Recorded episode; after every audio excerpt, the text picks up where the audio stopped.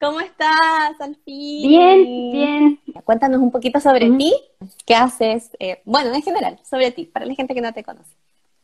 Bueno, em, mi nombre es Claudia, mi apellido es Anahuano y en universidad me ah, decían Anita por eso. Yo siempre pensé que te llamabas Ana Claudia, de hecho, pensé que era un, nombre compuesto. es, es compuesto creo más en Brasil, en Ecuador no. Eh, he escuchado mucho en, personas de Brasil, pero, pero bueno, es como me decían en, la Universidad de Anita en Ecuador, luego lo, lo, apunté así cuando me creé la cuenta y, ya quedó así. Y ya quedó así. de hecho me gusta. Soy ecuatoriana, eh, tengo 31 años, eh, vivo aquí desde el 2016. Vine acá primero con una beca a hacer la tesis del bachelor y después me quedé y ya estudié, trabajé y para usar el tiempo del corona pues empecé otra maestría. ¿La segunda maestría la estás haciendo online o es solo por corona, que es online? Es solo por corona online. Ah, porque es en una universidad pública. Ah, ok. ¿Y qué estudiaste? ¿Cuál fue tu bachelor en Ecuador? Eh, bueno, yo hice, em, estudié ingeniería electrónica, automatización y control se llama, y con lo que vendría a ser aquí como automaticieron o electrotecnica. Eh, es una mezcla de las dos más o menos pero se reconoce aquí más como electrotécnica. Ah, ok. ¿Postulaste a una beca para hacer tu tesis acá?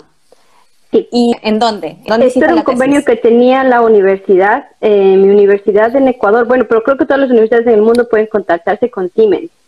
Ah, Entonces tú, de acuerdo, si eres un, nosotros queríamos comprar equipamiento de Siemens, pero no lo compramos porque son equipamientos que pues son cuestan caro, ¿no? Entonces la universidad en ese entonces no ya no pudo pagar, pero sí entró en contacto con Siemens Siemens también eh, ofrecía al comprar los laboratorios estudiantiles eh, hacer unas pasantías, pero siempre te puedes contactar igual con empresas grandes. Y fue justo el, dos, el 2015 cuando se comenzó el concurso, pues hubo la crisis de los refugiados y casi todos se cerraron como para dar apertura a los, a los refugiados.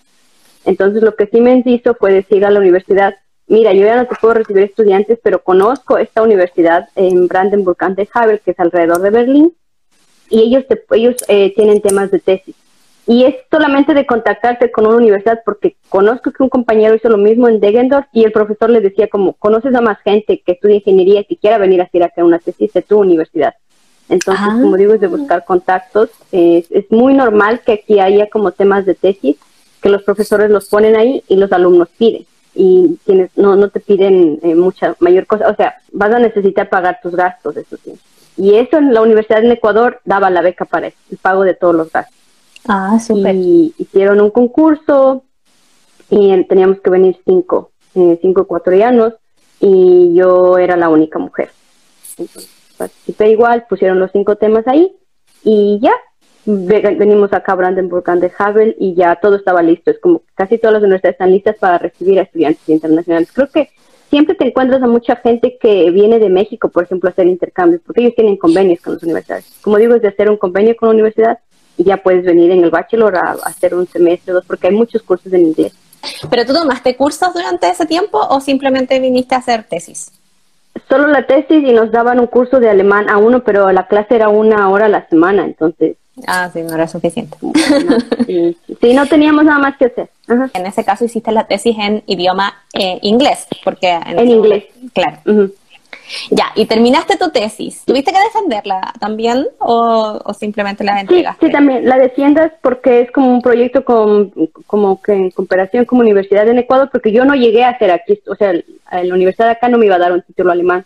Claro. solo como que el profesor decía, ella hizo la tesis de aquí y el profesor en Ecuador revisaba y como que, pero entre los dos tenían que hablar.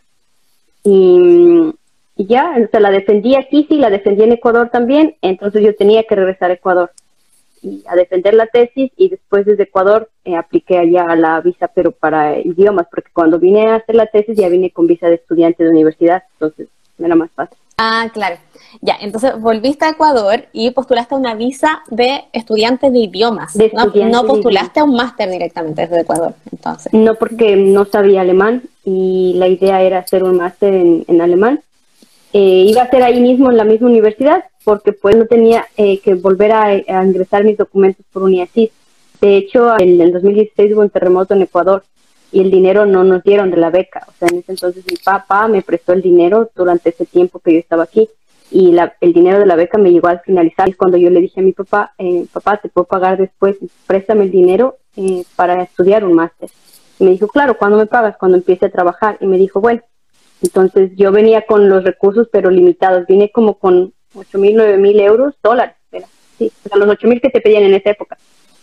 Para vivir ese año y ese año no te dejan trabajar. Entonces tenía que ahorrar cada centavo y la universidad me ofrecía regresar con ellos inmediatamente. Entonces casi el proceso de ir al UNIACID y todo eso casi, y busqué, intenté y todo, pero era más complicado. Me hubiese tocado esperarme un semestre más por cosas del idioma que se retrasaban los certificados y tantas cosas. Entonces no tenía yo el dinero para quedarme un semestre más sin hacer nada porque no te permiten trabajar. ¿La de idiomas no te permitían La visa de idiomas no te permitían trabajar. Ah, eh, creo que depende, pero porque una amiga estaba ahí como que ahí depende. alguna gente en Berlín les, sí les permiten, pero en, literal en mi visa decía no se puede trabajar. Aquí alguien te preguntó, ¿qué nivel de inglés te pidieron para estudiar allá? O sea, para hacer la tesis, yo creo, porque lo demás has estudiado en alemán, el resto. Claro, eh, bueno, pues la universidad pedía a alguien que domine el, inglés, más o menos, y lo que hacía es, em, la, mi universidad nos tomaba como una entrevista, pero te pedían un certificado de inglés, sí. Entonces yo di el TOEFL en ese entonces y yo tenía un B2, T1, te piden. Ah, ok. Eso es para hacer la tesis en la universidad alemana. Sí, en la universidad alemana. Entonces ya, llegaste a, a, Berlín o a Brandenburgo con la, con la visa de, estudiante de idioma. A, eh, a Berlín. Ah, Ahí ya viví en Berlín. Estudiaba en Berlín. Y aquí te preguntan dónde y cuánto te costaba estudiar alemán. Yo estudiaba en una escuela, como digo, yo vine con, con recursos súper limitados. Mis papás no me iban a dar más dinero yo ya me sido independiente, que es algo que agradezco un montón porque mientras uno está pide y pide y no, se, no aprende a ser independiente. Entonces, eh, busqué la más barata, es hasta la página web es súper fea, porque recién mandé a un compañero, me dijo como, ¿a dónde estudiaste? Y me dijo, esa, esa página parece súper fea que nadie la ha hecho, o sea, es, no sé cómo encontré, creo en un comentario en Facebook que llamaba BSI o BSB, ya no me acuerdo, pero es justo como en el barrio de en la parada de Schönleinstraße, es por New. Entonces es un barrio un poquito medio feo aquí en Berlín. un barrio bien feo, por no decir bien. Porque es como que hay muchos obdachloses en la estación. O sea, es bellito y, y la escuela era como que para bastantes refugiados. Entonces no era como yo cuando um, estudiaba la tesis, como era becada, pues eh, yo estaba como en Alexanderplatz o en Wittenbergplatz, como que en las escuelas más caritas, como que toda la gente súper internacional, súper amigable y todo. Em, pero esas eran más caras, te cobraban más por las 20 horas que te pedían, porque usualmente ellas tienen como 16 horas. Y por esas cuatro horas te cobran como 100 euros más. Aparte que el curso valía como 300 con ellos, más los 100 estaría como casi 400 eh, un nivel. Entonces esta de acá valía 200 y si pagabas los seis ah, niveles completos, te hacían como un descuento de a mil, creo que era. te dejaban a mil los seis niveles. Ah, ok. Entonces hiciste todos los niveles con ellos. ¿Y recomiendas la escuela o no realmente? O sea, mm, yo hice primero el A1, lo hice en la universidad. Para terminar la tesis hice como el A2 eh, mientras hacía la tesis y ya vine a hacer el B1. O sea, terminé el A2 por mi parte. O sea, la escuela sí siempre a veces dicen que los alumnos hacen a la escuela, porque yo, o solo por la escuela, no te puedo recomendar solo la escuela, pero lo que yo hacía es llegar a la casa y estudiar otros libros. Veía los libros que tomaban en otras escuelas y estudiaba de mi cuenta esos libros. Y entonces tenía contacto con una familia alemana, entonces yo les pedía a ellos que me ayuden. Es muy importante, lo más importante para aprender un idioma es que estés en contacto con el idioma, porque puedes estar en la mejor escuela y pues no, eh, claro. ahí tengo compañeros que están en una escuela que creo que sí en esa época y ahora más cuesta más, creo que es la euro, no me acuerdo, hay una escuela cara aquí en Berlín que es súper buena y por lo general sí les va bien en los exámenes, pero es bastante cara. Y a la final, eh, cuando entras a la universidad, casi todos tenemos el mismo nivel. No hay una diferencia tan grande, pero lo más importante es que busques el contacto con los alemanes inmediatamente. Mm, porque, como te digo, la escuela es solamente te dan la, la, gramática. Lo demás tienes que practicarlo tú. que, Sí, eso es súper buen tip. Aquí te, eh, un amigo te está diciendo, te admiro, Clau. ¿En dónde íbamos? Ah, ¿cómo decidiste venirte a Alemania al final? ¿Fue porque tuviste esta oportunidad de hacer la tesis o siempre te llamó la atención en algún momento estudiar en Alemania o venirte a Alemania tú como ingeniera? La primera conexión realmente es con mi papá. Mi papá estudió en un instituto alemán en Ecuador, como una carrera, una, una Ausbildung, por decirlo así. Entonces él siempre era, los alemanes son puntuales, los alemanes en la mejor industria. mi papá hija de Alemania, de Michael Schumacher en esa época, o sea, tenía mucha influencia de Alemania. Y cuando yo iba a venir acá, pues mi papá súper contento de que venga, pero allá más, eh, yo había leído un poquito antes, mientras hice un intercambio en México, eh, vi que habían muchos alemanes. Bueno, dije, uno dije, son muy guapos, sí. pero también ellos tenían como programas muy, muy buenos en energías renovables. Y eso me interesó mucho a mí. Eh, por ese lado es que yo ya tenía en mente, pero no tenía así un plan. Yo decía, me gradué en Ecuador, trabajo un tiempo ahorro y busco las becas del DAD que se supone que con dos años de experiencia te las dan, porque yo no, tengo experiencia en Ecuador, no he trabajado en Ecuador. Ah, Entonces eh, dije, hago la experiencia y después me vengo. O sea, era un plan, o sea, como así abierto, pero cuando ya vine aquí, al ver pues que las universidades prácticamente son gratis, eh, también conocí a gente, conocí a un alemán también, de hecho, entonces como que ya esa persona sabía que me iba a ayudar, mi, mi exnovio. Entonces eh, ya era como que ya estaba como más arreglado el venir así como, como con una estructura que, el venir como a los dos años, como más difícil. Y como mi papá me dijo que, que sí me prestaba el dinero, pues dije, ya, me voy directo y, ya comienzo a estudiar el idioma y ya busco inmediatamente entrar a la universidad. Entonces, ¿llegaste a C1 de alemán para postular al máster? Llegué acá con el un B1 y tuve un examen del B2 para todas las universidades, si quieres hacer el máster en, alemán, te piden el C1. Lo que yo hice es que una vez igual publiqué es que muchas universidades dan el curso del, de Saha. Ese curso te prepara literal para un C1 y te piden un certificado de B2.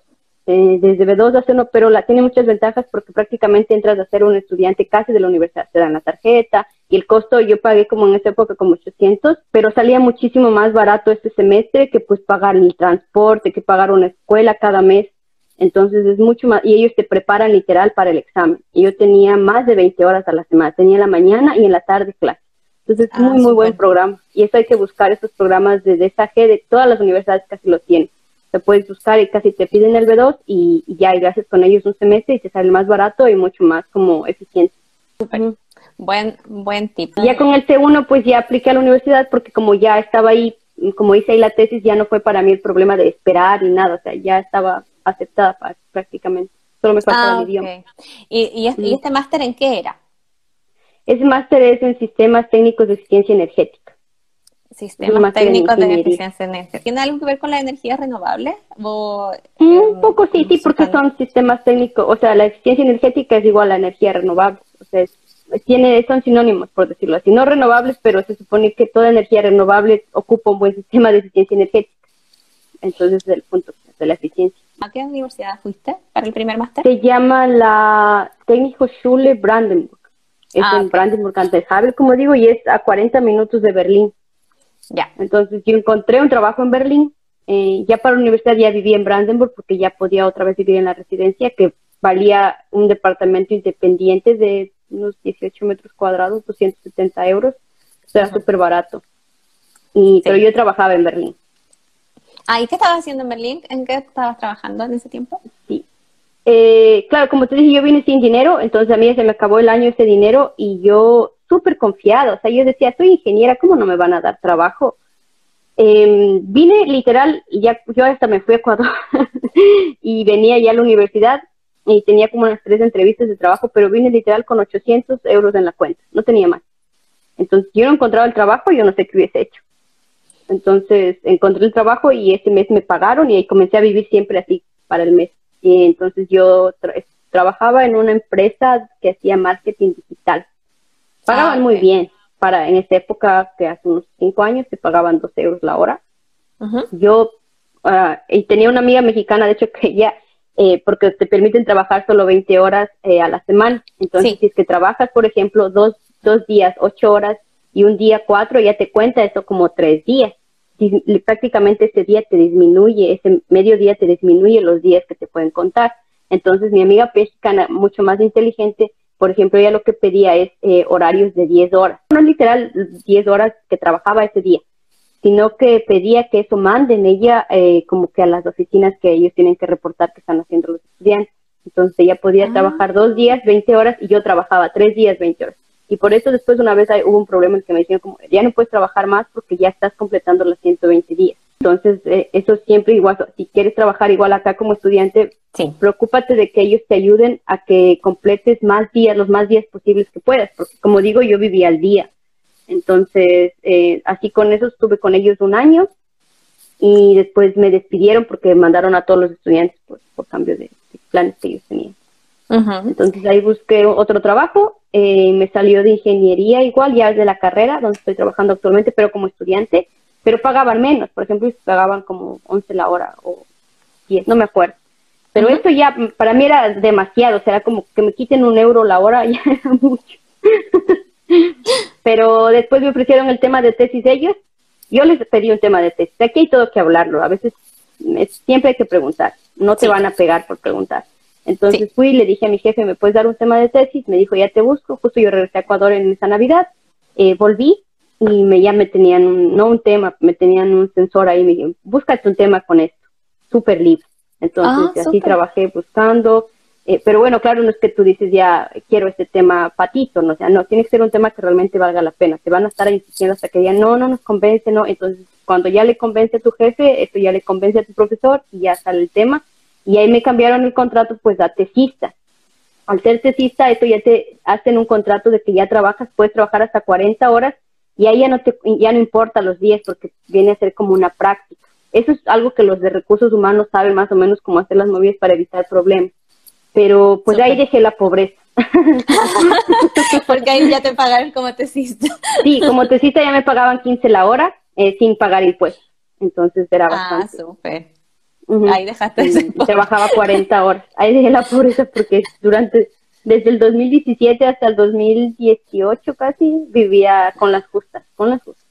¿Recomendarías tu máster? La verdad es que el máster es súper bueno, es súper bueno porque tiene sistemas de eficiencia energética en lo que son el área mecánica, el área electrónica, el área de energía nuclear. Tiene algunos, tiene muchas cosas. Eh, ahí tú tienes que escoger. Salud. ahí tú tienes que escoger em, en qué línea quieres irte, por ejemplo. Pero en mi caso, em, como yo trabajaba las 20 horas, eh, yo y trabajaba en Berlín, yo me, me quedaba en la universidad dos días y medio y enseguida iba, o dos días y medio trabajaba. Entonces había materias que me hubiesen encantado tomar, pero no las tomé porque pues coincidían con el trabajo. Entonces ahí tuviste que... Ahí cambié, como que cambié mi, mi dirección. Pero a la final, pues ahora no estoy trabajando en energía, estoy trabajando en electrónica. Entonces, ah, estás trabajando en electrónica. Lo que te iba a preguntar ahora es, ¿cuáles son las mayores diferencias entre estudiar en Alemania comparado con Ecuador? Em, bueno, lo que es la parte académica no hay mucha diferencia. Yo estaba en una de las mejores universidades del Ecuador, entonces no era mucho. De hecho, el único diferencia súper grande es los amigos. Acá no haces amigos, acá no vienes a estudiar a ser amigos. Eso tienes que tener. El alemán no quiere ser tu amigo. No quiere ser, y punto, porque ya tiene sus amigos desde la escuela y ya en cambio nosotros llegamos, somos más, más calientes, somos más, más cariñosos, entonces llevas a la universidad a ser amigos y ahí después la carrera. muchos, veo aquí algunos compañeros que me puso, te admiro, claro, es compañero de la universidad, es un amigo de la universidad. O sea, en Ecuador, tú haces amigos. Acá no, entonces esa, esa parte cálida sí se extraña. Pero en lo que es en la parte técnica, eh, como digo, mm, no, no tuve mucha dificultad. El dificultad con el idioma sí, pero dificultad ahí. pero ya las materias y esos no eran, eran, eran similares. La diferencia mayor. Eh, por ejemplo, yo tenía una que era como, como una compilación de, de todas las matemáticas que había visto en toda la universidad. Entonces, si tú no habías tenido no tenías buenas bases de esto, tú no pasabas de esa materia. Los alemanes, claro que la pasaban porque ellos tienen buenas bases, o sea, es como que ya ellos estudiaron aquí y ya va todo bien para el máster, está igual. Pero los internacionales eh, no pasaban todos, porque si no tenías buena base en matemática no pasaba. Pero yo sí pasé, porque eso sí fue como que tuve muy buenos niveles de matemática en la Universidad de Ecuador. Entonces, si no hubiese tenido eso, yo me daba cuenta porque yo revisaba eh, como materia desde el primer nivel, desde el primer semestre como hasta quinto semestre en la universidad para poder estudiar esa materia. mm, tenía una, una compañera chilena, de hecho, que, que a ella sí le costó muchísimo, tuvo que repetir, porque, y bueno, más que nada porque ella ya pasó mucho tiempo de lo que había eh, como que no estudiado a volver a estudiar, entonces es mucho más difícil. Sí, sí te cuesta volver a la universidad. En mi caso no, no, no me pasó porque yo enseguida estudié, pero a las personas que sí, sí les cuesta un montón. Sí, especialmente cuando hay un, un, break, porque en general nosotros terminamos el bachelor y después trabajamos y después nos comenzamos un máster. Entonces, ese, ese gap que tenemos, después uno, se olvida de, todas las matemáticas, porque el, todo, siempre se usa el computador al final. Claro, es como que solo te buscan que, no sé para qué es esa materia hasta ahora, por ejemplo, como que para cortar cabezas, creo. Y en Ecuador es igual, así buscan cosas como que, para más que nada creo que es para que aprendas a trabajar eficientemente. Y bueno, para que entiendas cómo funcionan las máquinas, literal, o sea, en el modelo matemático de la máquina. Casi no, no lo ves mucho, pero te sirve mucho como ingeniero saber eso. Aquí te preguntan por cuánto tiempo estudiaste alemán. Eh, alemán empecé desde que llegué acá y lo estudié, vendría a ser así como que intensivo un año. Desde el, más o menos desde la 2, digámoslo, eh, a 1 a 2 hasta el segundo, un año. Pero solo un año poquito. Era, era como te digo, la, la presión de la pobreza. Se había que aprender rápido. Eh, sí, porque si no, no hay de otra, pues. Es como, si no saco el idioma, pues me toca irme a Ecuador y encima pagar el crédito a mi papá y sin hacer nada. Entonces era como... Claro. que... Y ahora ya le puedes pagar a tu papá. Le estoy pagando así en pequeñas cuotas, porque es como que él es muy flexible en esto, pero sí le estoy pagando. Y ¿Cómo sientes que estudiar en Ecuador te preparó para, para estudiar y trabajar acá en Alemania? Ya dijiste que la diferencia es que nosotros somos mucho más... Eh, Amigueros. Claro. ¿Qué otras cosas sientes que, que te prepararon para vivir esta experiencia en Alemania? Como digo, la universidad, yo tenía profesores, en Ecuador el problema es que aquí, por ejemplo, son estrictos, pero tú les tratas de tú. En Ecuador es como, ingeniero, soy ingeniero, dime ingeniero, dime esto. Por suerte no hay muchos doctores porque a tendrías que andar diciendo doctor, doctor, doctor. Aquí a los doctores les puedes decir, oye tú, Sebastián, o sea, trabaja con doctores y, como que estamos en el mismo nivel, ellos no te tratan, no, no se creen diferentes. Entonces, pero en Ecuador sí se creen así los profesores, como que yo soy el ingeniero y tengo derecho, literal, a, a joderte la vida.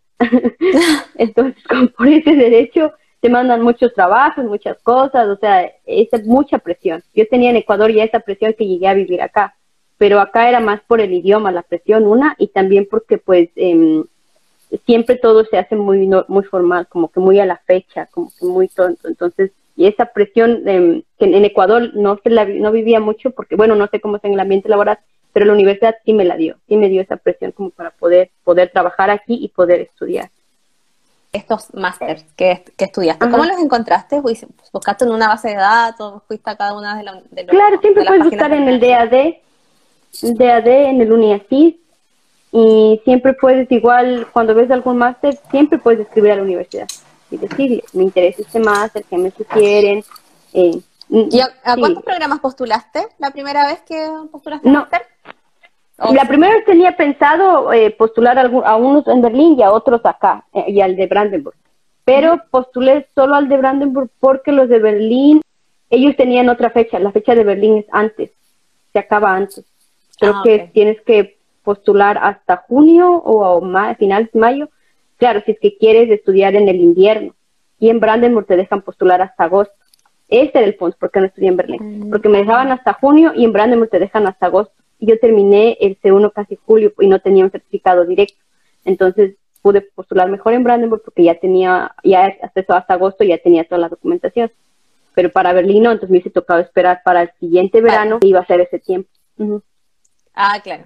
Ah, entonces, sí, sí. Con, razón. Pero de ahí hay muchos, en lo que es eh, sistemas de, energéticos, hay muchos en la HTV, por ejemplo, aquí en Berlín, o también en la TU, eh, la TU Berlín es muy conocida por todo, pero como digo, hay que apresurarse en enviar las cosas hasta con cuatro meses. Entonces, si tú estás pensando hacer un, máster, por ejemplo, en la TU, y tienes ya tu C1, primerito el C1, o a menos que vayas a hacer un máster, esta vez que busque el otro, hay algunos másteres en inglés, pero por lo general son pagados. Entonces, si ya tienes el idioma, que es lo primero, o inglés o alemán, eh, pues tienes que enviar tu documentación a la UNIACIS hasta con cuatro meses de anticipación. Y tú que se acaba en junio. Entonces, para febrero de este año, si no es de enero, ya deberías tener la documentación lista para enviarla para que en junio te digan una respuesta, para que vengas a estudiar en septiembre. Sí, toma al menos seis meses como desde, desde que empiezas a juntar los documentos hasta el final. Es un proceso bien largo, entonces si es que no, no, te preparas bien o no tienes una estrategia, vas a tener que esperar hasta el próximo año. El siguiente semestre. Ajá, ajá. Entonces tienes que, que, hacerlo con... Y eso es lo que digo acá, como que en Ecuador pues no te matriculas como que para estudiar, no te matriculas de junio para estudiar en octubre. Nadie hace, solo los alemanes dan las cosas con esa diferencia de tiempo que a ti te decía, por ejemplo, nosotros teníamos la cita para este conversatorio como que por junio la hicimos y yo me reía porque decía como que yo intenté hacer algo parecido con gente de, Ecuador que estábamos, teníamos unas conferencias y como que pero es junio, o sea, y es como que es cierto, o sea, ya no funciona así, ya funciona uno o dos meses, pero aquí funciona todo hasta con cuatro, cinco meses, seis meses de anticipación. Claro, esta cita la, la, hicimos en junio, sí. sí, sí, sí. sí. Bueno, la tienen en ese tipo de cosas, ¿no? Y yo tampoco tuve que escribirte muchas veces como para, yo sabía que iba sí o sí porque estaba confirmado, bueno, lo confirmamos en ese momento y que ya fue. Eso me está pasando ahora con los live. La gente llega, y me encanta. porque ya queda ahí y ya lo anotamos en el calendario, entonces, entonces sí, se va chequeando y, y sí, como se planea mucho aquí, se planea mucho. Sí, es algo que, que he adaptado también. Tú también lo adaptaste. Sí, por eso sí. Sí, sí, es que si quieres venir a estudiar acá, planéalo, por favor, planéalo y haz, ponte fechas en lo que vas a pedir los documentos, si vas a hacer traducciones, si vas a hacer tal cosa, ponte fechas. Si quieres aplicar para el semestre de invierno, para el de verano, o sea, tienes dos fechas, entonces es como que si ya te pasaste la una, pues espérate, no solo un semestre, porque es todo el tiempo que Sí, a veces es hasta un año que hay que esperar, porque no, no todos tienen el semestre de invierno y verano para entrar. Eh, aquí te preguntan sobre los costos aproximados de un apartamento tipo estudio en Berlín o de una habitación. Berlín es, es caro, ahora se está haciendo caro. No es tan caro como Múnich o como otras más al sur, pero eh, para vivir sí, eh, justo me decía un alemán recién, Berlín es arma a sexy, que había dicho un, un alcalde. Berlín es pobre pero sexy, porque es muy atractivo para los eh, para los extranjeros. Entonces sabemos un montón de extranjeros. departamentos baratos los encuentran si eres más alemán. Vas a tener preferencia. Si buscas un departamento solo para ti, tienes que pagar de ley una agencia, si no, no lo vas a conseguir. Una agencia que, por ejemplo, hay como el Scout, pagué yo y ellos te ah, ponen como en los primeros lugares para que la eh, como que los que van a rentar te, tomen en cuenta. Si no lo haces no lo nadie te va a tomar en cuenta. Y después de eso aparte de que ya pagas no todos te toman en cuenta van a tomar siempre más en cuenta un, apellido alemán que un, el tuyo. Porque porque pues no no conocen no es que sean que te quieran discriminar sino que no conocen no saben cómo va a funcionar. Seguramente tuvieron una mala experiencia entonces es normal no que, que ellos digan tú si estás rentando algo te vas a ir más a la segura también aquí en rentas. Entonces es normal que funcione así. No tengo nada en contra de eso. Y, pero entonces es más difícil. Lo que la mayoría de extranjeros hace, eh, que mis amigas hacen, por ejemplo, es rentar en BG. Apartamentos compartidos. Entonces, un, una habitación en un departamento compartido está usualmente 400, 430 euros, menos, no, menos de 400 casi no, no lo vas a encontrar. Y la encuentras hasta 700 euros dependiendo del sector, porque si es que quieres vivir en Prenzlauer Berg, que es como que lo más top de Berlín, eh, hay gente que vive ahí por 700 en una habitación, que por, lo general un alemán podría pagar 700 por un apartamento. Pero si es más, y contratarte tu propio departamento, es, eh, yo ya lo hice ya trabajando porque te piden mucha documentación. Me pidieron hasta un garante, aparte de la garantía, y es mi departamento súper chiquito, sigue siendo de estudiante, de hecho. Entonces, ya algún rato voy a tener que, mudarme también, pero ahí lo que haces es siempre, siempre es contacto. Porque, por ejemplo, ahorita estamos viendo con una amiga alemana la posibilidad de que ella se va a mudar a, otra a otra ciudad, de que ella me deje su departamento. Entonces, ah, es contacto. Es mucho más fácil que un amigo te deje el departamento a que lo encuentres por una gente. Trata de hacer amigos alemanes. O sea, si vas a venir acá, eh, trata de integrarte, porque si no la vas a pasar mal. Entonces, no es fácil, no todos los alemanes son amigables, pero también ten tú esa actitud de estar abierto a, a, a no cambiar, pero como adaptarse. porque si no, si bien hay mucha gente que viene y hay odio a los alemanes, odio esto y no, no se adaptan, pues tu experiencia va a ser más mala y no es como que ellos no nos pidieron que viniéramos tampoco, nosotros quisimos venir por una u otra razón y no digo que tienes que adaptarte en un nivel de, sumisión, sino un nivel de decir, oye, si quiero ser tu amigo, estoy abierta a aprender cosas nuevas. Ayúdame. Y, yo tengo, te digo, mi amiga es alemana, entonces estamos viendo si es que me deja, pero por ahora tengo mi, propio mini apartamento, que sí, no es, no, pagué a una agencia primero, y pero me pidieron mucho, me pedían igual este últimos tres eh, roles de pago, por ejemplo. Eh, entonces te piden muchas cosas y si eso viene desde tu país de origen es un poco difícil de mostrar. Entonces de ley te toca un departamento compartido que no te piden nada de eso. Muy claro, muchas gracias. Ahora te quería preguntar, bueno, terminaste tu tesis en el trabajo y seguías ahí trabajando, seguiste trabajando después de terminar. Me ofrecieron trabajo ahí. Ajá. Sí. Y bueno, ahí ya no como tesista, sino que un, otro contrato. Como trabajador. ya tenía, eh, mi, mi contrato es como laboratory engineer. Ah, ok. Ingeniera de laboratorio. Ay, qué interesante. ¿Y qué haces ahí? Son cosas muy divertidas, de hecho, porque como nosotros, eh, bueno, no puedo como, como así ser súper específica por temas de privacidad, pero ah, construimos, eh, se desarrolla sensor, tenemos como el contrato de que no se pueden. A mí me encantaría, por ejemplo, hacer un video de un día en un trabajo alemán, pero les invitaría hasta la puerta y después vuelvo, les vuelvo a filmar cuando salga. Entonces, eh, pero lo que hago es usualmente hacemos test y también hacemos como eh, los reportes de ese test y de acuerdo al producto tienes que pasar diferentes pruebas para certificar que tu producto o sea, funciona. Entonces, de acuerdo a eso, hacemos el acompañamiento a todo eso, lo que es el área de desarrollo, que por lo general tiene como ingenieros que son managers, project manager y también los desarrolladores que son doctores. Entonces ya tienes como toda una escalera y también apoyamos a la producción y cierto tipo de cosas que vienen ahí pero es muy dinámico. Me encanta ser ingeniera porque es dinámico, o sea, no tengo que estar sentada en un escritorio o no tengo cuando hubo esto de la pandemia, todo el mundo tuvo que hacer home office. Conocí a mucha gente que entró en estrés por eso, porque no, no sabían que era su casa y que era su, su trabajo. Yo no lo tuve, porque yo siempre tuve que ir al laboratorio. Siempre ah, o sea, sí puedo hacer home office ahora, puedo hacer uno o dos días a la Tampoco estar, como eres ingeniero de laboratorio, tampoco puedes hacer todo el tiempo, porque tienes que hacer test, tienes que controlar cosas allá. Entonces, un día está bien, eh, para mí, pero los demás días voy al laboratorio y ya no tuve ese estrés de, estar encerrada.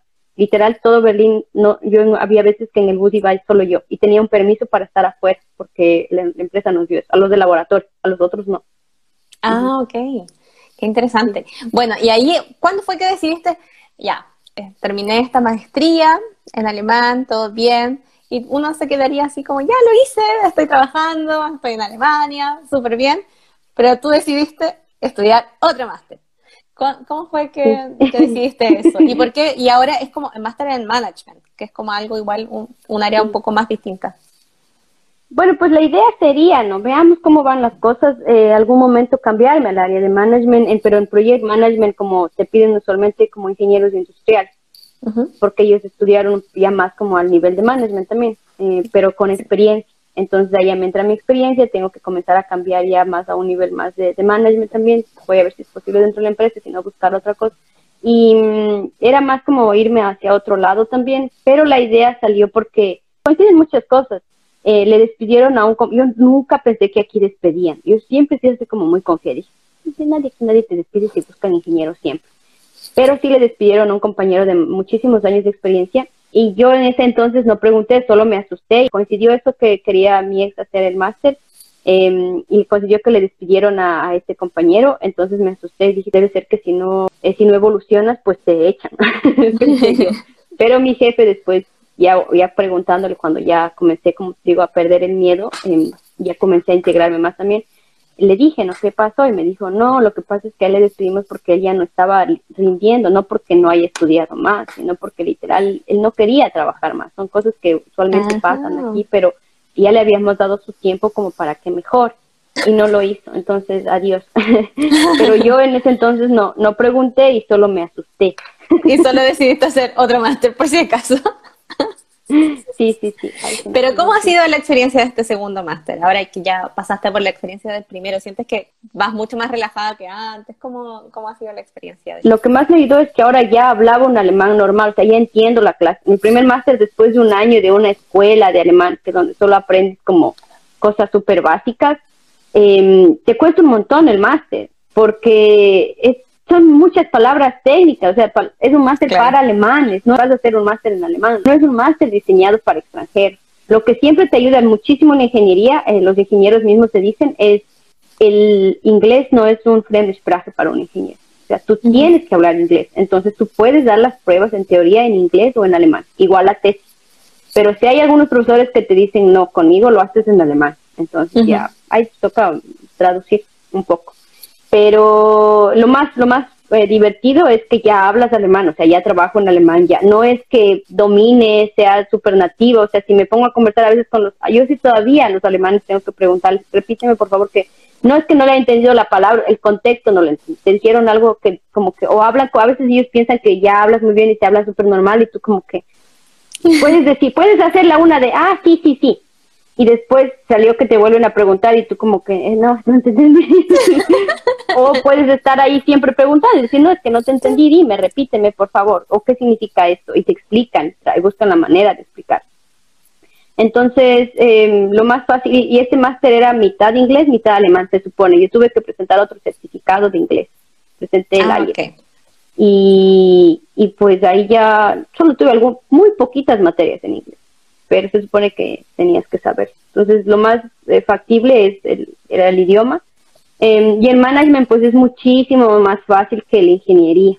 Em, no lo digo porque, porque sea ingeniera, pero en management, mientras tú más lees, pues más aprendes y más, eh, tú tienes que defender mucho tu, hipótesis que quieres o la idea o lo que sea, es bastante de, de, saber, ¿no? Hay que leer bastante, pero mientras más lees, estás seguro de que vas aprendiendo más. En ingeniería tú puedes leer un montón de libros, pero si no te sale el proyecto, solo no te sale ya. Y no está en el libro cómo hacer este proyecto, o sea, ahí es como que ahí pierdes mucho tiempo, o sea, te salen, o sea, si no pudiste hacer el ejercicio, ya es cero, o sea, cero o nada. En el management es como que tú das tu respuesta y el profesor dice, mmm, te pongo un 2, 3, ya. Pero no es como 0 o 0 o 4 o 0 o 5. Entonces ahí es el problema de la ingeniería que tienes que dedicarte un poquito más porque tiene que funcionar las cosas. Ahora te están preguntando, pero si tomas un máster en inglés. Ah, si tomas un máster en inglés, en inglés pues no, hay problema. Si habla, no, no hay el problema, ahí lo hacen, lo diseñan para que sea en inglés para que sea para extranjeros, algunos alemanes lo toman también y pues ya, no es, como es Alemania, no es como que estudiar un máster en inglés en Alemania no va a ser lo mismo que estudiar en Inglaterra o en Estados Unidos, donde ya vas a tener más complicaciones. Aquí es mucho más fácil el inglés porque ellos mismos, como no lo dominan tanto a nivel nativo, hablan muy bien, claro, pero se entiende mucho mejor en inglés que, en alemán, de hecho, un máster. Y mm, ahora, ¿qué consejo le darías a un latinoamericano que quiere hacer lo mismo que tú, que quiere estudiar un máster en ingeniería en Alemania? bueno, como digo, lo primero, planear. Eso es lo más importante. Planear, después buscar. Aquí lo bueno es que la ingeniería es bastante desarrollada, entonces no hay problema en buscar programas de ingeniería buscar, comparar, ver eso me acuerdo que mi profesor cuando yo, el profesor de la tesis me ayudó un poco y cuando yo comencé a buscar los programas, él me dijo, hazte una tabla y pon como las materias que vas a tener, los pros y cons, lo que te gusta y después de esto compara. ¿Por qué? Y, con, a la final, bueno, puedes aplicar a todos, porque también el que te acepten. Siempre aplicar a más de uno. Eh, sí, sí, siempre, siempre, siempre. Sí, yo, yo no apliqué a más de uno porque te digo... Claro, que tenías el contacto directo eso. Más o menos, sí, es como que me dijeron, ya, yo ya me conocían de antes, es como que ya no, no iba a haber mayor problema. Y era una universidad más chiquita igual, o sea, no es como en Berlín, que hay cosas que tienes que controlar un poquito más porque hay más gente, o sea, la burocracia es más difícil mientras más gente hay. Entonces, si vas a una universidad pequeñita, pues más fácil, te van a ayudar un montón. Pero como ellos tienen todo aquí como con sus estándares, siempre te dicen que no hay una diferencia tan grande como en Ecuador, por ejemplo, de irte a una universidad o a otra, si hay una diferencia bastante grande pero aquí no, aquí no lo hay así. Sí, son todas buenas al final. Te preguntas si recomiendas ir primero a estudiar alemán o buscar un máster. Um, depende, depende mucho. Si te quieres quedar a trabajar después, pues intenta primero estudiar alemán y después el máster. Depende también, porque tengo amigos que estudiaron el máster en inglés y trabajan en inglés. La ingeniería es súper flexible. Vas a encontrar un trabajo en inglés también. Em, de ahí depende de lo que tú más o menos quieras. O sea, por ejemplo, en mi caso yo quería integrarme también en la cultura. Lo que sí vas a perder un montón si te quedas con el inglés es no realmente el entender la cultura. es muy diferente un alemán que te habla en alemán a un alemán que te habla en inglés.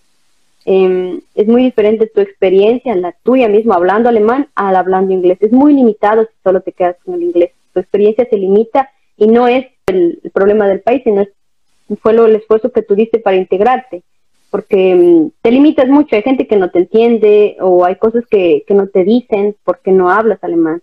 Entonces es, es la parte más de la experiencia que sí es importante también Em, pero para ingeniería no hay problema en eso. Yo sé que para otras carreras, carreras sociales, no, no creo que te dejen trabajar en inglés cuando todo es en alemán. Entonces, eh, para la ingeniería no hay mucho problema. Conozco ingenieros que trabajan solo en inglés. Es muy normal aquí en Berlín encontrar gente que no habla alemán y que habla en inglés. Entonces, hay una comunidad inclusive de internacionales. En Berlín no hay problema, no vas a sentirte solo.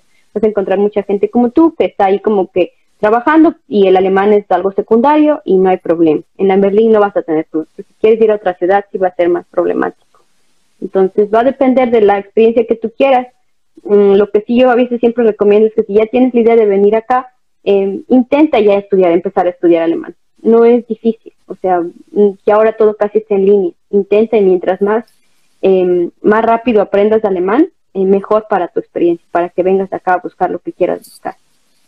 Sí, por último, si vienes a hacer un máster en inglés, siempre tener un poquito de alemán o empezar a, estudiarlo un poquito desde antes también, porque en el día a día también te va a ayudar. O sea, cuando tengas que ir al médico, no sé, vas al supermercado y te preguntan algo, y, por lo menos entiendes así cosas básicas al principio. Claro. Sí. sí. Ahora vamos a pasar a la última parte de la entrevista que tiene que ver ya con todo lo que es eh, tu proceso de adaptación a la cultura alemana estos cinco años. ¿Cómo fue el proceso de pasar de, Ecuador a Alemania? Al inicio sí es difícil. Al inicio no se entiende nada. Como yo les compartí al inicio, yo tenía un, novio alemán. Em, que al inicio como que empezó como algo de, por el que yo estaba de intercambio, yo tampoco pensaba quedarme y ya después como que se dio, este, y, y ya es como que ellos esperan que seas muy puntual y a veces te ven como que, em, me acuerdo una vez estaba en la casa de sus papás y yo iba justo a la escuela y yo me bañé y no me iba a ver con el cabello mojado, entonces como que la mamá se asusta así de que, como, y para mí era súper normal salir con el cabello mojado porque en Ecuador pues no te lo secas, se, se seca en el ambiente, ¿no? Y aquí como te vas a ir, te va a doler la cabeza, no sé qué, o cosas de que me veían que no estaba alistándome con muchísimo tiempo como ellos lo hacen. Después él dijo, ay, sí, así hacen los latinos, así como que hacen todo al apuro al final. siempre a última después me daba cuenta, claro, después me daba cuenta, y es cierto, sí, siempre es a última hora y siempre piensas que vas a poder, o sea, yo no soy tan impuntual, eh, pero sí soy impuntual. Yo la última vez que iba a salir, eh, que salí con alguien fue como que dije, ay, yo vivo, eh, quedamos dicho en la estación de mi casa y yo, me, o sea, ya me comencé a listar, pero eh, yo quedé de llevar las bebidas y me puse a comprar comida para mi perro. Entonces, como, como todo me alcanza a la vez en lugar de hacer lo que hay que hacer, ¿no? Como que también voy a, porque ya que estoy aquí. Entonces ya tuve que escribirle, a decir como que llego 10 minutos porque mm, ya algo, me, me olvidé algo.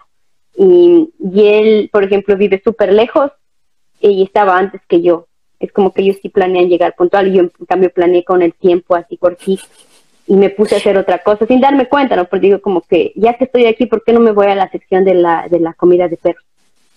Entonces, eso te roba unos cinco minutos, pero esos cinco minutos son los cinco minutos que te van a hacer llegar puntual. O sea, son cinco minutos, tampoco es mucho, pero en Ecuador, o sea, tú le digas como llegas cinco minutos, o sea, olvídate, nadie te va a entender. O sea, ya media hora es normal en Ecuador llegar. Ya se pasaron la media hora, puedes decirle a alguien impuntual pero aquí si te pasaste los cinco, y aparte en Ecuador ni avisan, en Ecuador te, tenía amigas yo que es como que sí, sí, ya estoy en el bus y estaban yéndose a bañar. Ay, sí, es verdad. pero ahora, ahora, te has vuelto más, más puntual acá en Alemania. Más puntual, puntual como los alemanes no. No, no, como ellos no, pero sí más puntual, sí más. Pero más que un ecuatoriano. Eso sí, más que ecuatoriano, que como en el medio, así como que, por eso en Ecuador como que a veces también a mí me molesta un poco, como digo, hasta 10 minutos y me aguanto, como que ya, ya, yo también me atraso 10, pero ya después es como que dices, ay, ya, qué puntual. y aparte no avisan, como digo yo, si me voy a atrasar, siempre mando un mensaje aquí. Allá no te avisan, es como, ya te, ya sabes que es la hora ecuatoriana, o sea, ¿qué te estás esperando? ¿Y cómo siente que la cultura alemana referente a las mujeres en ingeniería comparado con la cultura ecuatoriana? Siempre me dicen es que, que en, pues en Ecuador ya sí, sí hacen sobre horas sin que les paguen.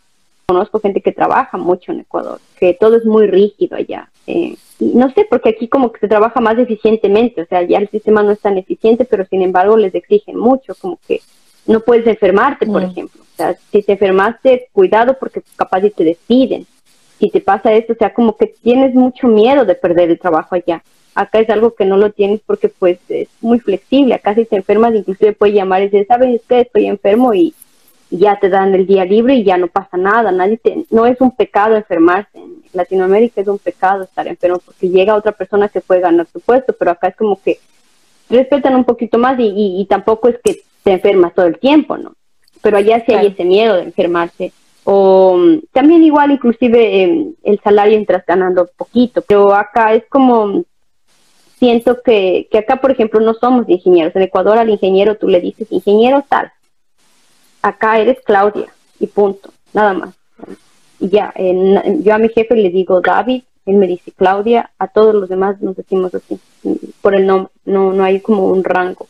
Eh, como digo, trabajo con doctores y ellos son, tampoco dicen dígame doctor o Ajá, y es muy igual, eh, no hay horarios, por ejemplo, en, mi área más que nada, yo puedo trabajar, entrar a trabajar desde las 6 hasta las 10 de la noche, con que cumpla las otras 8 horas, a veces ni siquiera las tienes que cumplir, entonces, firmas tu tarjeta, si te vas una hora menos, en mi empresa puedes tener menos 10 horas y tienes que completarlas, claro, o puedes tener hasta 40 horas más. La mayoría de alemanes, eso sí, tiene más horas. Yo tengo menos horas porque con la maestría no me alcanzaba, entonces tengo, tengo como menos cuatro horas por ahí. Que tengo que ir completándolas, pero es normal, no pasa nada, nadie te va a decir nada. Y como digo, puedo entrar a las seis y a las tres ya estoy libre. O puedo entrar a las tres y trabajar hasta las diez, como tú quieras. Y no hay como, solamente le dices a tu jefe. Yo al inicio lo que sí me di cuenta es que le decía a mi jefe como jefe, me puedo ir antes y explicarle cuando él me decía, tú no me tienes que decir a mí nada. No me, no me pidas permiso, solo dime, oye, tengo que irme y ya, y me costaba un montón. me imagino. Me hacía así como que, raro. como que, oye, me voy. O sea, solo avisa, pero no estés pidiendo permiso. Entonces yo creo que en Ecuador no puede, porque por ejemplo mi familia veía como que tengo que pedir permiso en el trabajo. Aquí no, o sea, no voy a ir este día y planeas todo para que mandas un correo. A veces en tu correo está de que no vas a estar este día, que no, porque es normal, como aquí hay bastantes vacaciones igual, es normal que tú mandes un correo a alguien y te, te llegue del que está de, esta persona está de vacaciones o no está disponible y llega tal día y te envíes el mail. Entonces planeas todas tus tareas que tienes que hacer ese día y te quedas con las menos horas y después las completas. No hay problema, no tienes que pedir permiso. Aquí no hay que pedir permiso. Aquí hay que hacer o y, hay que avisar. Siempre hay que la comunicación es importante. Avisar todo, todo, todo, todo se avisa. Pero no es en, una, un tono de pedir permiso. Mientras tú hagas lo que tengas que hacer y preguntes siempre y busques la comunicación, pues no vas a tener problema.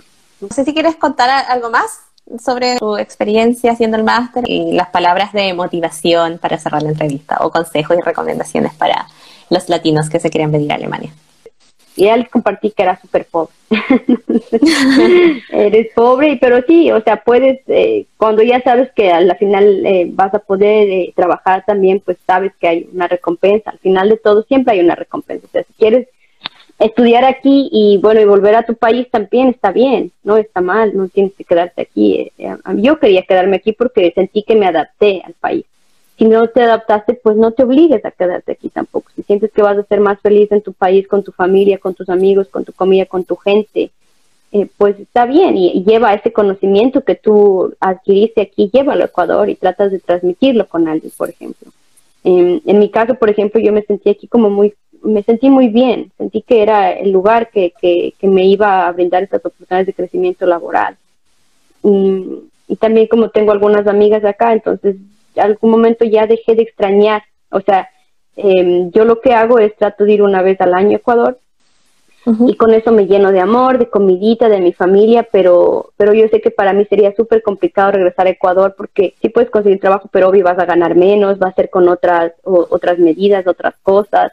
Eh, va a ser difícil para mí más bien volver a adaptarme a, a una cultura de trabajo que de hecho no conozco. Porque a veces puedes decir que tal si te despiden aquí y todo, pero pues ya siempre como, como ingeniero en este no tienes mucho miedo porque siempre puedes conseguir más trabajos aquí. O sea, encuentras trabajo de ingeniero, buscas y ya. Tienen compañeros del trabajo de la oficina, sea, como que se van, siempre se están yendo gente porque encuentran mejores oportunidades. Eso es lo bueno de la ingeniería, que siempre te está dando oportunidades, a lo menos aquí. En Ecuador sé que es un poquito más complicado porque pues no se desarrolla, en Latinoamérica no se desarrolla tecnología, entonces el ingeniero tiene trabajo, pero no es tanto como aquí porque aquí se desarrolla ingeniería, de hecho. Entonces, como digo, para mí sería más difícil regresarme a Ecuador por el, el punto de adaptarme a la cultura laboral. Yo regresaría sería ya como en otro aspecto, o sea, no regresaría específicamente porque quiero ir a trabajar allá, menos que uno no puede decir nunca, nunca, eh, pero no está por ahora en, mis planes. Veo que me está yendo bien, me siento bien, me siento cómoda, tengo todo para estar bien. Entonces, a las personas que quieren venir con la intención de estudiar está muy bien y regresar al país está muy bien, como digo. Lleva eso a Ecuador, es muy bueno, esa experiencia está muy buena de haber estado aquí. A los que quieren venir para con la posibilidad de quedarse, igual, o sea, está bien también, pero sepan que no es tan fácil muchas veces el adaptarse. Yo por el tiempo que ha pasado entre trabajar y estudiar todo, siento que ya me adapté. A veces, pero hasta los dos, tres primeros años tú no sientes que te adaptas, solo es como que sí, sientes como es esa nostalgia de estar en casa, esa nostalgia de perderte un cumpleaños, de perderte una celebración de, de la Navidad y esas cosas, sí te llegan, la comida no te vas a acostumbrar en un principio. Pero ahora que ya voy casi por los seis años, por ejemplo, ya estoy acostumbrada a la comida. Igual siempre puedo cocinar cosas de, en Berlín más que nada, ¿no? Encuentro muchos productos que te ayudan, mm, de mercados latinos que te ayudan a no extrañar y tengo amigas, entonces cocinamos cosas juntas y esas cosas. Entonces, eh, si quieres quedarte aquí, puedes saber que en algún momento ya vas a poder sentirte aquí en casa también y que vas a estar bien. Entonces, ese es el plan. Si quieres ir, venir a estudiar y llevarte ese conocimiento, vas a llevarte un muy buen conocimiento y muy, muy buenas cosas que vas a aprender aquí. Si quieres eh, quedarte, igual, si el sistema te lo permite, porque al final es volver a entrar a un sistema. Entras como te cambian el contrato y ya entras a pagar el seguro de cuando ya te jubilas entonces también ya pagas tu seguro médico, todo eso. entonces entras al sistema, de, entras a un sistema y puedes acoplarte y todo te va a ir bien. Y, ya que sí, los alemanes hay gente son que hay que trabajar, nada más, no es que sean fríos, malos, eh, gritan y eso, no, ellos se toman su tiempo, se toman su tiempo para conocer a la gente, Em, no son sentimentales, no son emocionales y esto es algo muy bueno porque nosotros realmente las emociones y los sentimientos nos deben servir para conocernos a nosotros más, no para hacer relaciones con eso, que es muy normal en Latinoamérica, es muy normal allá como, ay, me gusta esta persona, me emociona un montón ya y ya doy todo y voto todo y me voy siguiendo y todo Aquí no pasa eso y eso es como que a veces uno, este antirrománticos no es románticos, está muy bien, es mejor ser a veces más, más racional. Claro, ser más, no está tan mal ser racional, a veces como que, pero claro, ellos también los alemanes tienen un montón de aprender de nosotros, a ser más relajados, por ejemplo, a sonreír más, a, a estar abierto, a estar más alegre, a ser más familiar hay cosas que yo creo que en mi caso lo que estoy tratando es de combinar estas dos cosas, ¿no? Yo no voy a negar nunca mi origen, o sea, yo soy de Latinoamérica y ha habido cosas que te pasan por ser de Latinoamérica. Por ejemplo, a, mi exnovio le dijeron, y yo digo en un video que tengo los de YouTube igual, este, que él me decía que las compañeras del trabajo le habían dicho que él le dijo como que estoy saliendo con una latina. Y le dicen, uh, con las latinas tendrás cuidado porque ellas vienen acá para casarse, para que les den el pasaporte alemán y me lo dijo. Entonces yo le dije, o sea, yo puedo sacar el pasaporte alemán sin casarme contigo, porque tengo una carrera atrás mí. Claro. Y, va a haber gente que tal vez lo haga y tampoco está mal. O sea, si son bonitas y consiguen un esposo, ¿cuál es el problema? O sea, ¿cuál es el problema de que me quiera casar con un alemán para que me dé un pasaporte si él quiere casarse conmigo? Porque yo no le estoy poniendo una pistola para casarse conmigo, pero que, pero que ellos te hagan ese comentario con la intención de, de pues, hacerte de menos, pues, bueno, no me, no me lo dijeron a mí antes, ¿no? Pero como que en ese entonces cuando él me lo transmitió, yo sí le dije como que pues yo puedo muy fácil hacerme alemana sin casarme contigo, Y a la mayoría de personas que yo conozco están estudiando aquí. Ese es el punto que a veces eh, preguntan al alemán que tuvo esa experiencia en lugar de vivirla ellos. Como de, no, es que mi, mi compañero me dijo que, que, que las latinas, que siempre va a haber el problema del idioma con una latina. O sea, que nunca nos vamos a entender bien o me dijeron que ustedes son súper familiares y que si es que hay no sé qué cosa, eh, quieren llevar a toda su familia, o sea, que en, todo quieren meter a la familia. Y no todos son así, entonces vivan, mejor que vivan su experiencia, ¿no? Hay cosas que a veces, como te digo, hay que trabajarles ahí, decir, no, o sea, tú tienes que vivir tu experiencia. En Berlín no es tanto así, si tengo un berlinés, como vive, aquí mucha gente, los berlineses son súper abiertos, pero ya eh, aquí en Berlín mismo vienen alemanes de otro lado, que son más alemanes, que, porque los berlineses ellos mismos dicen que no son alemanes entonces los alemanes, bien alemanes, pues ellos sí se ponen sus, barreras muchas veces. Los alemanes son más abiertos, igual que igual. Los por los alemanes no los quieren. Y hay muchas cosas aquí también súper divertidas de, regionalismos entre ellos. Pero sí, ya te adaptas y, yo siento que, está bien que tú vengas y vivas tu experiencia. Es cada experiencia de, de, alguien te va a hablar un poquito a través de, vas a ver a través de esa experiencia de la otra persona. ¿no? Pero si quieres venir, ven sin miedo a vivir tu propia experiencia y estás abierto a aprender, aprender lo que la vida te... Si vienes acá es porque tienes que estar acá. Si todo te da para que estés acá es porque aquí es el lugar indicado para que aprendas lo que tienes que aprender. es el lugar que tienes que estar. Y, vas a aprender un montón de cosas y ya, eh, como que relájate, sabes que tu familia siempre va a estar contigo. Ahora ya hay WhatsApp, yo hablo con mi familia por WhatsApp, nos escribimos diariamente. Entonces, ya hay una forma de estar conectado y está todavía ahí entonces no es tan, no es tan difícil ahora, creo, porque yo como hace 10 años migré a Ucrania igual con la intención de estudiar porque no sabía cómo era allá. Entonces sí, ahí sí no había tanta comunicación, eso sí fue mucho, mucho más difícil. Por, una porque allá no es, te dicen en Ecuador, te ven el, como que anda a estudiar Europa y te mandan a Ucrania. Em, pero después de Europa del Este, pues no está tan bien, entonces Ecuador no le envidia nada, la verdad. pero yo no sabía en esa época, pues, entonces ahí sí era más difícil. Pero ahora no, ahora ya con todo lo que hay, el Zoom, el Skype, el WhatsApp, el Instagram, todo. Sí, te permite siempre estar más conectado con tu familia. Sí, siempre vas a estar con tu familia, no te vas a perder ningún momento y, ya te acostumbras a eso y como digo, mientras busques el momento de ir a casa también, cuando lo necesites, pues ves y ya, está bien muchas gracias, muchas gracias por, por, esta entrevista y muchas gracias por inspirarnos también con tu historia. Eh, ha sido súper lindo conocerte y mm, no sé si tienen más preguntas. Ahí, te dijeron gracias chicas, son una inspiración para muchas latinas. Oh, qué lindo. Si tienen alguna duda te pueden escribir, ¿cierto? Sí, sí, claro, sí, con el mayor de los gustos eh, respondo cuando puedo cuando sé igual, porque si no sé algo, te voy a, dirigir a alguien, a veces que conozco a alguien y digo, mejor comunícate con esa persona. Entonces, por ejemplo, que la, la página tuya es súper recomendada porque tienes todo súper estructurado, súper bonito, como que es, es lo que uno diría, ah. cuando yo vine, que hubiese habido esa información, wow, yo cuando vine no había nada, por eso tengo yo un canal de YouTube porque no tenía nada y, gente de mi universidad de Ecuador me preguntaba y llegó a hacer como la misma pregunta, y mejor hago un video y que vean el video. y es la intención de, mi canal. Pero porque no había nada, o sea, yo me acuerdo que en esa época había el canal de, creo que se llama Andy GM, que es una española, que vivía aquí en, en Alemania. Era la única que conocía como alguien que habla español hablando de Alemania, porque de ahí había como de gente casada, así entonces no había esa experiencia de estudiante, pero a la vez igual ella era la experiencia de estudiante, pero no era una experiencia de estudiante. es muy diferente ser español a ser latino. el español solo se viene y ya, y se va a España a tres horas y ya.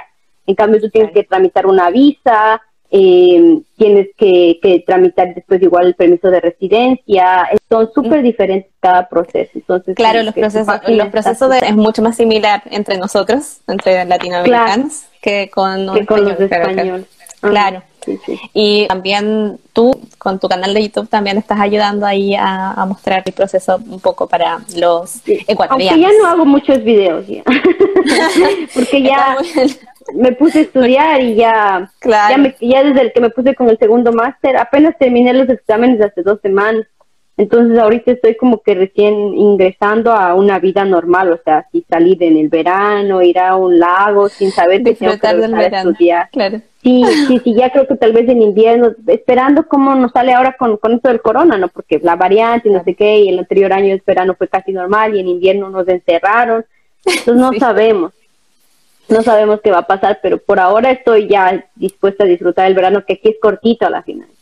Sí, o sea, Está muy raro. Por acá en el sur es, tropical. Porque está, llueve y después sale el sol, así un sol gigante. No, está muy raro. ¿También está así de raro? Ah, ya. No tanto, no, no ha llovido tanto. pero hoy llovió un poquito, pero ya sabes que, por ejemplo, con los alemanes, como que ese día va a llover, pues ya no planean nada afuera porque no sabes a qué hora va a llover, pero ya va a llover. En cambio, nosotros como que, ay, veamos a qué hora va a llover porque es, y después llueve, ah, y después estamos mojados ahí porque planeamos que iba a llover a las 5 y llueve a las 4 y planeamos hacer otra cosa. Por eso es mejor cuando dices, no, el alemán tenía razón, si decía que iba a llover, mejor no hacer nada. Y nosotros, no, no, si alcanzamos las dos horitas, no sé qué. No, sí, sí es bueno aprender de ellos también, pero como digo, también es bueno, es bonito cuando ellos aprenden de ti y están abiertos a aprender de ti, porque te das cuenta que ellos también se, se llenan de eso, de, de ese calor latino que al final sí tenemos, o sea, esa alegría que tenemos. Que se latinizan. Sí, sí, sí, me encanta, así cuando ya dicen cositas en español, o les encanta la comida que tú preparas, o, o quieren ir a, tu país, conozco así como gente que, que van, llevan a sus novios a, los países y están abiertos y y ya como que sí se latinizan un poquito, ¿no? Pero como digo, es, bonito mezclar esto. Ellos también se adaptan a ti y tú también te adaptas a ellos. Y claro. es, es bonita esa experiencia. Muchas gracias, Claudia, por esta linda entrevista y eh, seguimos en contacto y espero que disfrutes lo que queda del verano. Tenga un lindo domingo. Te mando Tú también. Chao, chao. Chao a todos. Chao, chao, chao. Adiós.